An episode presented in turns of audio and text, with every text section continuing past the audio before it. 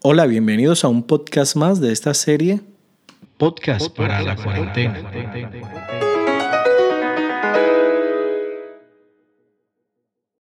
Apenas había acabado su última oración cuando la puerta se abrió y dos hombres de aspecto malvado, vestidos de civiles, entraron y dijeron, Prisionero Bonhoeffer, prepárese para acompañarnos. Para todos los presos, aquellas palabras para acompañarnos habían adquirido un único significado, la muerte. Nos despedimos de él.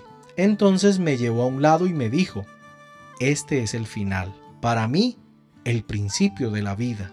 Estas fueron las palabras de Best, su amigo quien escribió más adelante acerca de este acontecimiento.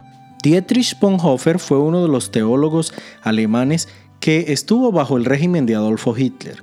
Sus sufrimientos y sus dificultades, al oponerse a la maldad del régimen, lo llevó a la cárcel. Pero en medio de todas estas difíciles situaciones que él experimentó, Bonhoeffer logró escribir muchos libros y aún hoy en día muchos de sus libros siguen inspirando a otros cristianos y muchos siguen siendo estudiados hoy. Bonhoeffer es un modelo de teólogo para un mundo difícil. Él planteaba la necesidad de una ética cristiana y un discipulado que le diera valor a la gracia, no desvirtuándola, sino reconociendo el valor absoluto de la gracia de Dios en la vida del creyente. El sufrimiento le permitió identificarse con Cristo y lo llevó a entender el propósito de Dios para su vida. Muchas veces estos sufrimientos nos permiten entender los propósitos de Dios para nuestras vidas. Deuteronomio capítulo 8 versículo 2 dice, y te acordarás de todo el camino por donde te ha traído tu Dios estos 40 años en el desierto, para afligirte, para probarte, para saber lo que había en tu corazón, si habías de guardar o no sus mandamientos.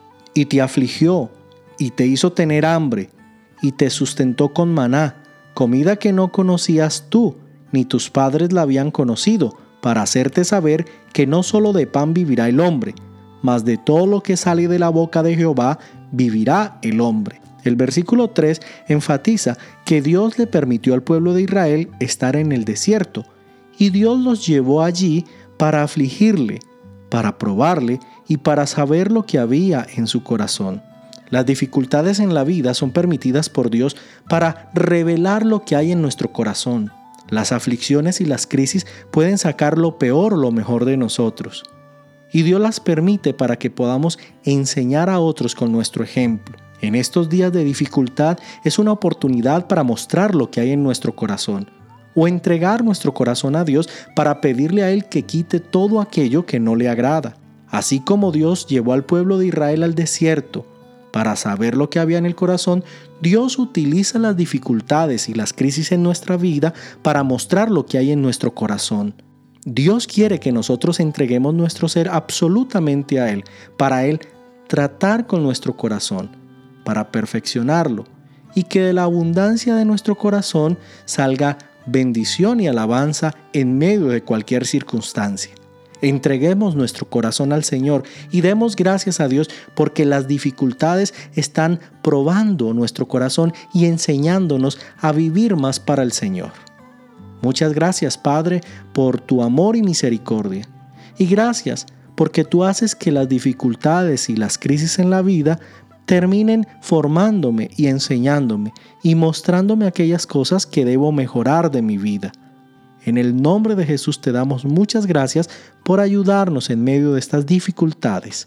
Amén.